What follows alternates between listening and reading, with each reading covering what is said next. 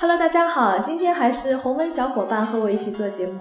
嗯，昨天呢，不少财友反映，上班路上呢，看到银行门口有不少的大爷大妈，原来呢是大爷大妈们在排队兑换抗战胜利七十周年的纪念币。嗯，大爷大妈们一边在排队，一边讨论，有的说换个纪念币送给孙子，可以留个纪念；还有的说呢，这个纪念币以后一定能上涨，当投资了。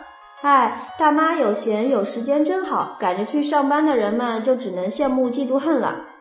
哎，我有个疑问，哎，大爷大妈投资纪念币真的能成功吗？嗯，我们今天就来聊一聊这个话题。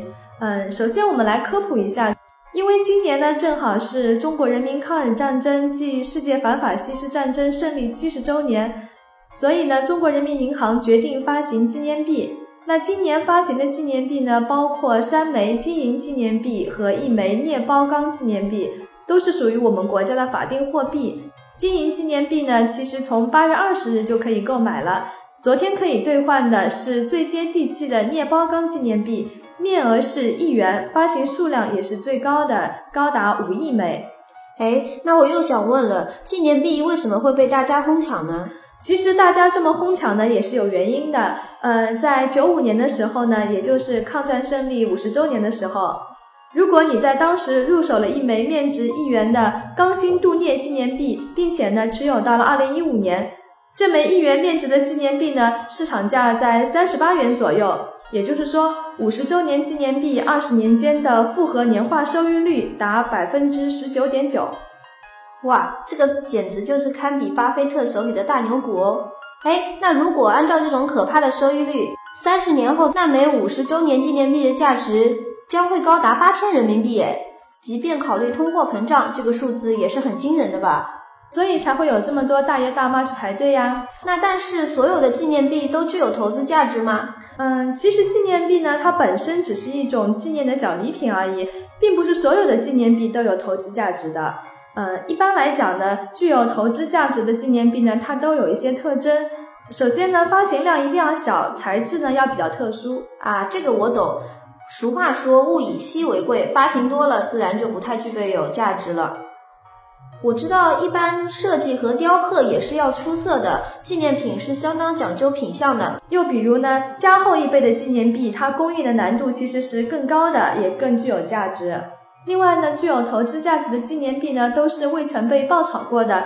如果有些纪念币已经被爆炒过了，可能价格已经高达一万元、两万元了，但这个价格最终会跌回来的。所以被爆炒过的纪念币就已经没有投资价值了。最后我再补充一点，就是包装与附件特别的出色，因为包装与附件也是收藏品整体不可分割的一部分。精致的包装呢，也是可以提升金银币的品味和价值的。嗯，说到这儿，财友们大概可以明白今天发行的纪念币含金量如何了。